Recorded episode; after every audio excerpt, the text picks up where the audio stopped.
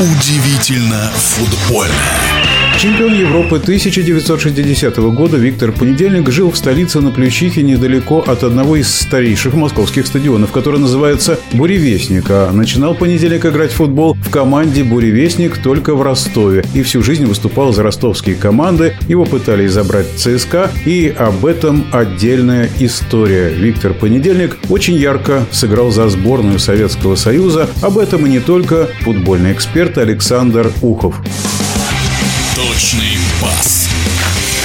Виктор Понедельник, представьте себе, в 29 матчах за сборную забил 20 голов. И один из этих голов был признан в Южной Америке, в Южной Америке, где голы красавцы забивают многие, лучшим голом года. Это случилось во время триумфального турне сборной Советского Союза по Южной Америке, где она обыграла таких грандов, как Чили, Уругвай и Аргентину.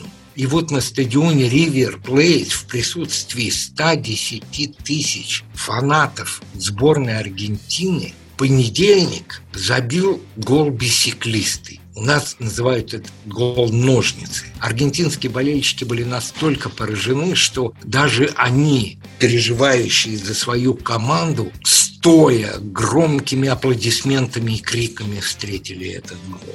Когда понедельника хотели забрать в ЦСКА, был такой эпизод. Вы понимаете, что игрока из команды военного округа СКВО перевести в ЦСКА вообще никаких проблем не было. И вот понедельник – это уникальный случай, который не перешел в ЦСКА. Его вызвали в Москву, он приехал, был в клубе. Потом его вызвал первый секретарь ЦК ВЛКСМ Павлов, переговорил с ним. И понедельник все равно отказывался. Тогда Павлов сказал, ну, с тобой будут говорить другие люди. В это время в Ростове состоялись демонстрации против перехода понедельника в ЦСКА. Представить себе Советский Союз с демонстрациями, которые не были согласованы с обкомом КПСС, невозможно. Но такое было.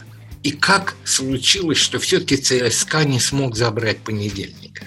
Его отец, кстати, журналист, известный в Ростовской области, Сопкор известий был в то время. Он позвонил Шолохову.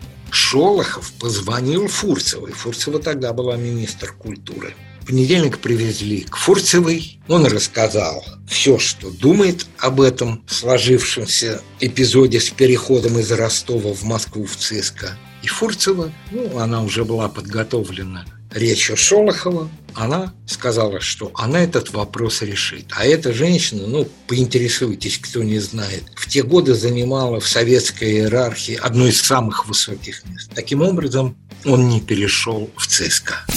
А затем, после игротской карьеры, Виктор Владимирович Понедельник стал спортивным обозревателем, шесть лет был главным редактором тогда невероятно популярного и любимого болельщиками еженедельника «Футбол-хоккей». Рассказывал о Викторе Понедельнике первый вице-президент Федерации спортивных журналистов России Александр Ухов. Удивительно футбольное.